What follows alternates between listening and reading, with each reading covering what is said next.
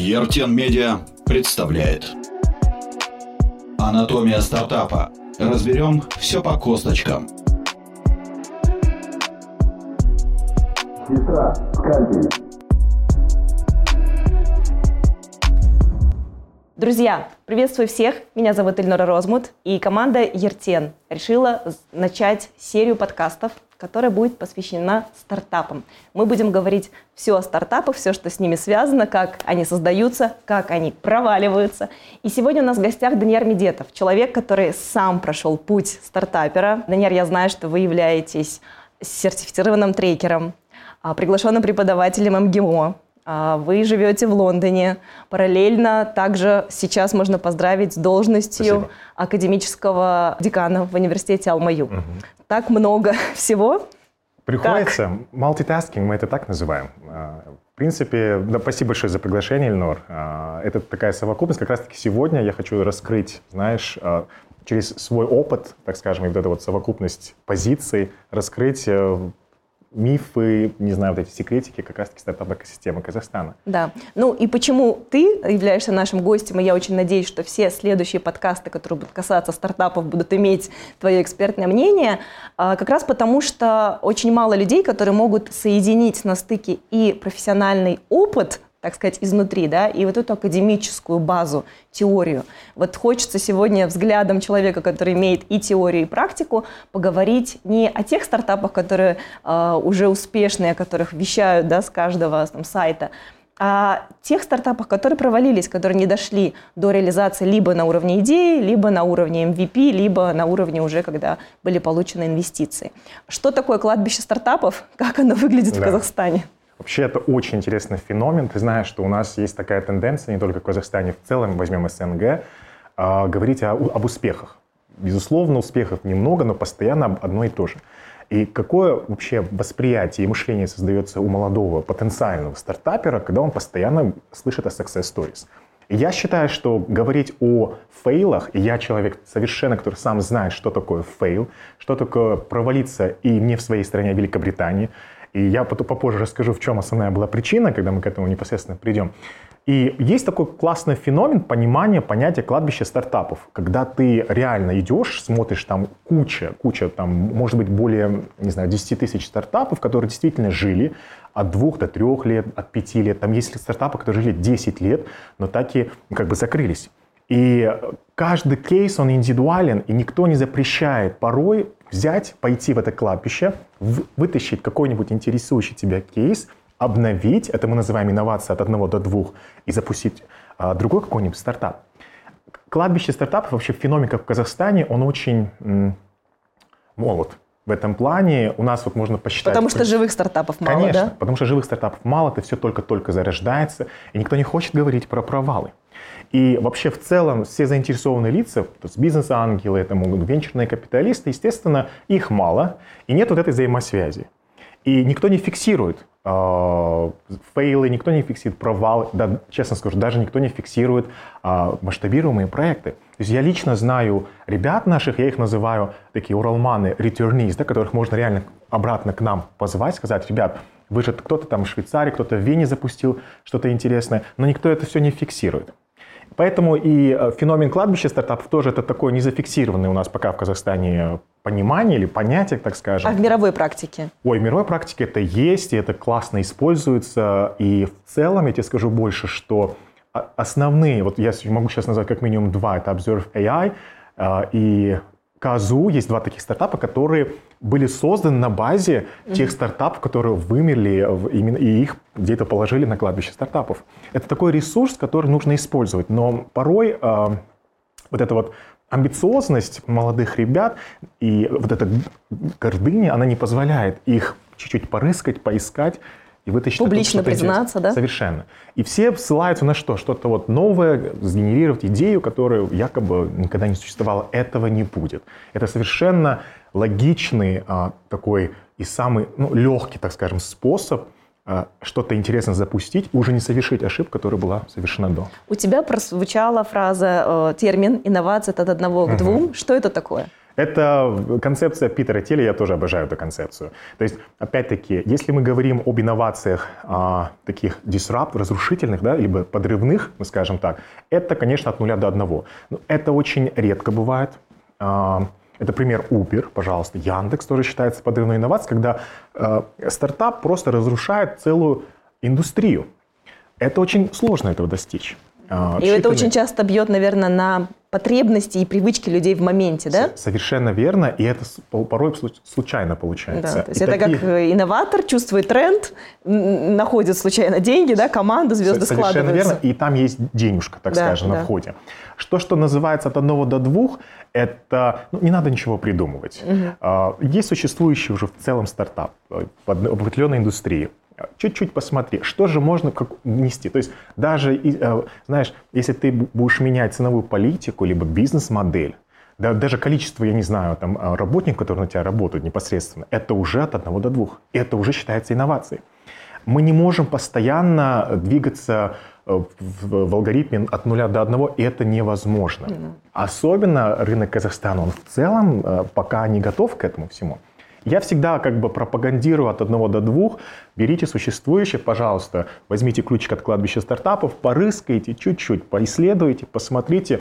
Тогда можно сгенерировать что-то интересное. Правильно я понимаю, что анализ кладбища стартапов – это, по сути, вот этот самый первый даже шаг, когда ты хочешь что-то реализовать. У нас принято считать, что вначале, то есть у нас спорят, должна быть стратегия, должен быть анализ конкурентов, там, не знаю, бизнес-план. То есть, по сути, мы возвращаемся в самое начало, мы ходим, анализируем то, что не получилось, и уже приходим с этим анализом да, в свое дело. Стопроцентно. И это то, что было уже протестировано. Я не понимаю, как можно абстрактно создавать стратегию того, чего еще нет? Как можно создавать бизнес-план того, что еще не было опробировано? Mm. И первый, самый лучший способ, опять-таки, это посмотреть, проанализировать кладбище стартапов и сделать определенные себе заметочки и тестить. Все, запусти лендинг, я не знаю, иди продай, просто, вот я называю это синдром Ткаченко Алены, когда человек просто не имея продукта и даже прототипа просто берет и тестит, и все, и берет обратную связь. Вот эта совокупность вот этой формулы анализа кладбища стартапов и протестирует там те или иные гипотезы, которые у тебя в голове появились, я считаю, что это ну, беспроигрышная, так скажем, а, формула, которая дает тебе, даст тебе либо успех, либо ты не потеряешь ничего. То есть ты риски, ну, они, да. у тебя снижаются автоматически. Где в Казахстане находится это самое кладбище, да? То есть нам всегда хочется, мне такой call to action, да, то есть action план, куда прийти, что посмотреть, может быть, кому обратиться. Ну и, собственно, из каких еще стартапов состоит у нас кладбище? Это все-таки те идеи, которые умерли на уровне идеи, да, так сказать, расписанные где-то в вордовском документе, или это те идеи, которые некий тестинг уже прожили? Я сейчас, наверное, скажу какую-то вещь, то, что многие заинтересованные лица в Казахстане, такие как акселераторы, да, Астанахаб, я не знаю, это может быть Министерство цифровизации и так далее, могут обидеться на меня, этих ребят. Это очень добрые, хорошие люди. Но, по большому сожалению, у нас по сей день нет этой базы. Не то, что кладбище стартапов, у нас, в принципе, нет базы, базы тра- трафика да. самих стартапов. И от, что уже было придумано, да? большому что, сожалению, да, это что даже, было инвестировано. Однозначно, это даже есть в Азербайджане. То есть они начали этот путь намного как бы позднее, чем мы, но это есть. Я понимаю, что сейчас Астанахаб тоже опять-таки скажет, что у них есть свое портфолио и так далее. Учитывая тот факт, что нет э, этой базы, мы не можем сказать, что есть база кладбища стартапа, да. к большому сожалению. И это совершенно индивидуальная работа. Здесь э, индивидуальная такая исследовательская работа, когда ты начинаешь э, как базово, примитивно гуглить, создаешь свое Собирать. портфолио. Опять-таки здесь помощь в тебе в какой индустрии, в какой сектор ты хочешь войти условно. Если это образовашка, пожалуйста, тебе будет намного легче поработать с э, вымершими стартапами. Опять-таки здесь речь идет о натуральном а, исследовании, то, что я говорю, это нужно общаться. Ручками, да, фокус-группы, да, интервью. Свои да. какие-то полевые, там да. вот это исследование. Это классный тест. Угу. Это классный тест для молодых э, потенциальных стартаперов, и они покажут уже какой-то там свой да. customer development. Ну и в какой-то, в, какой, в какой-то степени это проверка на прочность, насколько ты готов. Стопроцентно. И большому сожалению, опять-таки, наверное, все-таки начинать с глобального и приходить уже на наш рынок. А если речь идет о количестве стартапов России, США, это уже в открытом доступе спокойно можно уже взять, угу. получить, пожалуйста. Потом да. можно даже я тебе дам контакты. Да. А, э, а есть ли все-таки у тебя аналитика или просто твое наблюдение за тем, какие идеи у нас проваливаются точно? Потому что э, хотелось бы этого или нет, у нас есть этот коллективный разум, мышление, когда все бегут в одну сторону, и я бегу. То есть сервисы по доставке еды, а пойдемте, да, такси, пошлите. Ну, то есть то, что уже протестено, вроде не так страшно туда заходить, не так больно, и стартаперы как бы идут туда, где уже что-то было. Вообще, если динамику смотреть, э, социалка полностью, конечно, валится сразу. То есть все, что связано с социальным предпринимательством либо социальным стартапером, угу. это все непосредственно валится. Валится в каком смысле? А, ну, проваливается. проваливается. В принципе, да? даже, как говоря, не начавши, потому что, опять-таки, менталитет, он угу. не позволяет а, нам а, видеть динамику развития. Это первое. Второй момент, конечно, сектор, вот тот же самый IoT, э, сектор интернет вещей.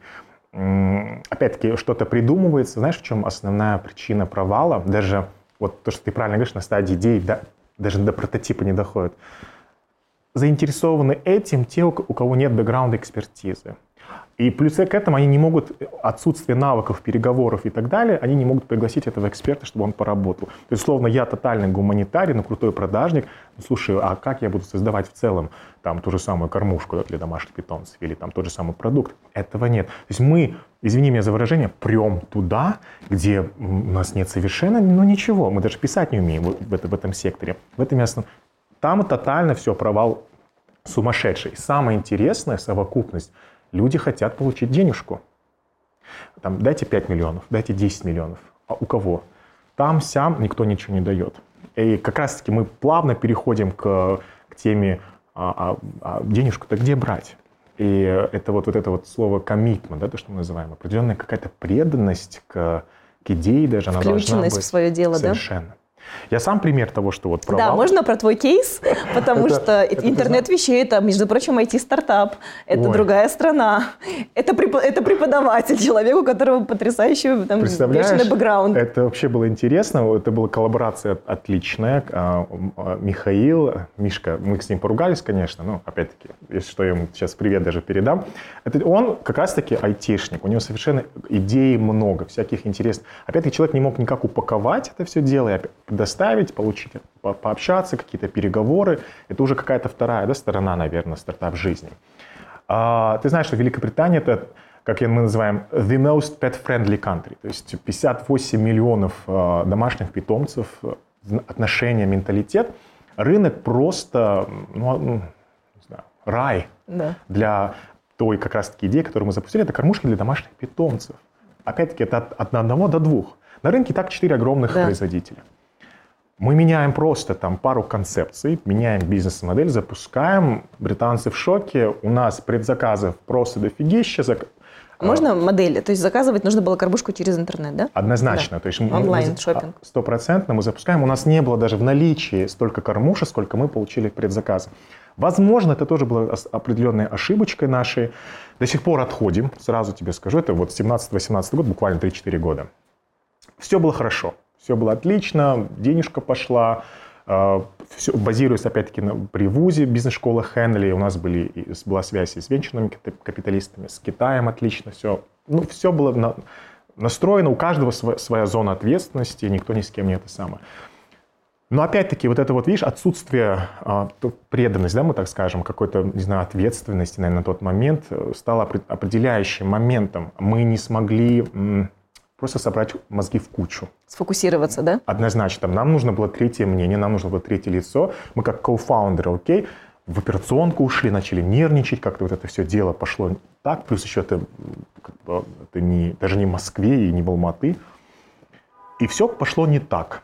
Потому что вот коммуникации, да, вот это все, совокупность, а, отсутствие вот этой вот ответственности, что мы да, мы, мы нам, ну, не более 10 тысяч фунтов точно мы сами потратили, но это, видимо, для нас казалось недостаточно на тот момент, потому что все остальное, что приходило в поток а, а, полностью, э, чтобы производить, производить непосредственно эти кормушки, это все приходило, мы их не чувствовали, мы сами не понимали, что это, да, круто.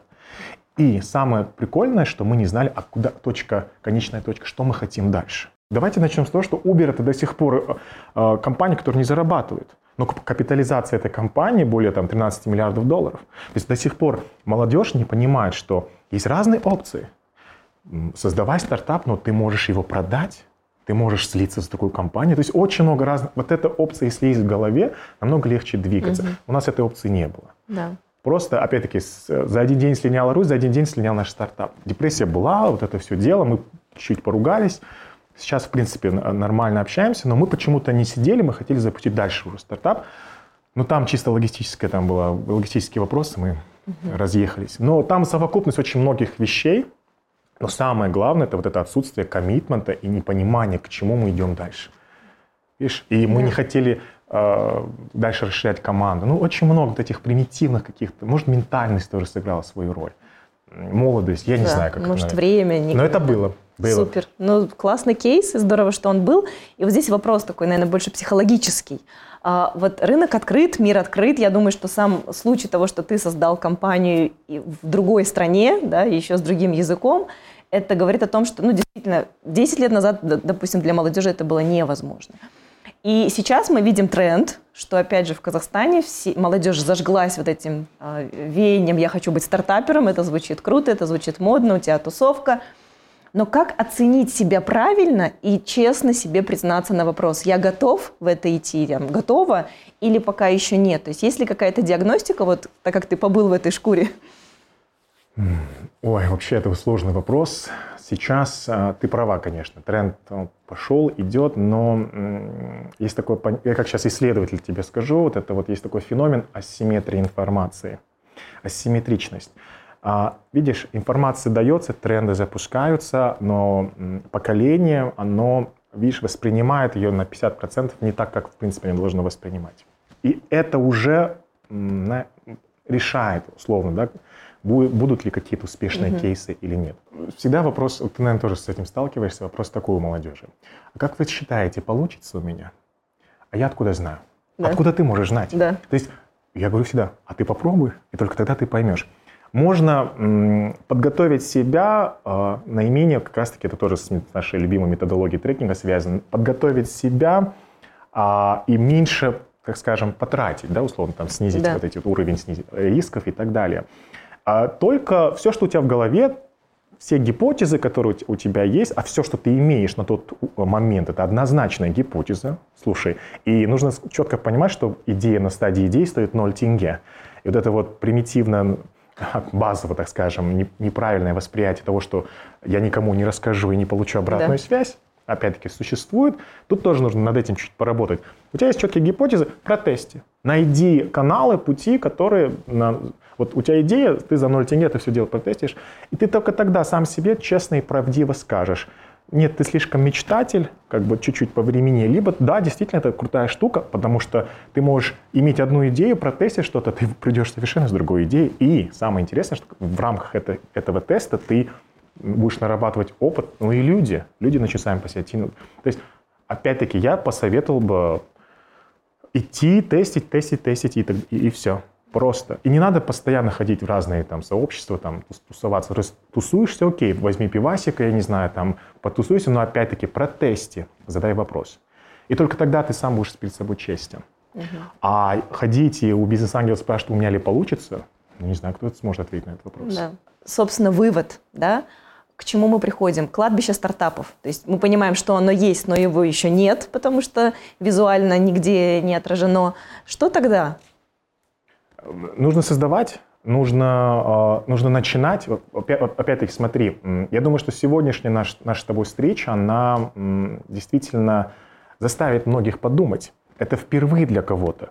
Я более чем уверен, что 99% наших слушателей, они, во-первых, либо просто не слышали о кладбище стартапа, во-вторых, слышали, но не знали, с чего вообще начать. Сейчас, да, согласен, у нас нет определенной базы, где можно просто погуглить, почитать. Ну, давайте тогда сделаем так. Займемся тем, чтобы это, это сделать. Создавать. Это будет очень интересно. Причем а, это будет очень феноменально для нашего региона, так скажем. Вот, я бы, наверное, все-таки посоветовал бы, потому что, первое, это логично, второе, вы сокращаете время, которое вы э, тратите на генерацию идей, не знаю, там, то есть вы избегаете хаотичность своих действий. А, окей, вы хотите создать стартап. Давайте тогда это просто не хаотично делать, а просто по, по конкретному базовому алгоритму. И этот алгоритм начинается просто с поиска, либо создания своего списка этого, я не знаю, там, портфолио, да. кладбища стартапов. Да, ну а для тех, кто уже провалился, мне кажется, может быть, с некой миссией, да, поделиться неуспешным кейсом для того, чтобы, а, сократить чье-то время и деньги, и б, э, как мне кажется, в резюме тот факт, что у тебя был кейс даже неуспешный, это все равно добавляет веса, и сегодня все хотят людей с практикой, Согласен. поэтому здесь 100%. только в плюс. Окей, мы движемся дальше. Наша следующая рубрика топ-5. И в рамках темы кладбища стартапов как раз хотелось бы узнать, Даниэль, что такое топ-5 ментальных, э, вот этих вот неправильных, может быть, где-то искаженных взглядов стартаперов относительно своего дела в Казахстане? Первое однозначно это связано э, с денежками, с инвестициями, что э, до 50 тысяч долларов э, инвестиции должны идти со своего кармана, либо просишь у родителей, я не знаю, у родственников и так далее. Продаешь дом, машину. Однозначно. И это вот это первое, то, что тоже миф есть, да, такой там, постоянно собирать там 5 миллионов, 2 миллиона на всяких грантах. Окей, это можно. Но это сразу как раз-таки вторая ментальная, ментальная составляющая, это вот коммитмент, то есть преданность. Твои 50 тысяч баксов личные, то есть продай машину, я не знаю, там что-либо свое, однозначно гарантирует твой коммитмент, то есть преданность, ответственность за в целом это весь процесс. То есть ты уже по-другому тратишь каждый тенге Конечно. своего бюджета. Ты не, ты не убежишь. Опять-таки я называю, то есть я просто очень восхищаюсь Аленой Ткаченко. И у меня есть даже свой пример такой, синдром Ткаченко. Это девушка, которая работала в Procter Gamble, там, не знаю, копила, копила, копила, до 100 тысяч баксов, если не ошибаюсь, она сама все это вбухала. Сейчас э, ее компания оценивается в около 5 миллионов баксов. 1%, если не ошибаюсь, Amazon выкупил уже. Что-то вот такая есть информация. Это прекрасный пример, как раз таки вот Второй момент – это вот твоя преданность, ответственность. Третье, с ментальной точки зрения, естественно, это а, постоянно нужно ну, не, меч, э, не мечтать, нужно да. все это, это приземляться. Призем, да, приземляйся, и вот это тестируй, тестируй. Хладнокровно, действиями, Да, от того, что ты будешь опять бизнес-план без проблем. Протести, убери в голове вопрос, а у меня получится или нет. И не ищи ответ у других сделай сам. Да. Это третий момент такой. Четвертое э, связано опять-таки с этой а, асимметрией, да, вот этой информации, которая идет. Информации сейчас очень много, возможностей, как опять-таки а, все говорят, много. Но ты просто возьми бумагу, нарисуй себе вот эту карту и пойми, какие заинтересованные лица, институты, либо акселераторы для тебя, они наиболее практичные, перспективны. И прям пойми, не надо бегать за каждым. Угу. Это трата времени. Любой крутой венчурный капиталист, он скажет, ребята, хватит, хватит бегать, и хватит бегать везде рассказывать о том, чего еще нет. У нас тоже есть такая привычка, да. все приглашают стартаперов, которые ну, не достигли определенного уровня масштабирования. Вот. Ну и в итоге пятое, что, что я, я могу обозначить с точки зрения, опять-таки, ментальности, это э, ну, нужно отдаваться полностью. Да. А, вот эта вот э, история, девушка бросила, парень бросил, я выхожу из команды, либо еще что-то, вот это вот не канает, это совершенно э, нелогично. Вроде бы ментальность нам показывает высокие амбиции, да. но при этом очень слабый стержень. Здесь тоже нужно чуть подумать. Если ты идешь на это, ну, слушай. Ну и мне кажется, вот у молодежи сразу же риски, да, вот этот синдром ФОМа, когда ты э, вроде как вдохновляешься чужим успехом, у тебя здесь свой проект недоделанный, зачем ты бежишь еще вот, в три, да? Вот, есть... вот, это сто процентов, это есть.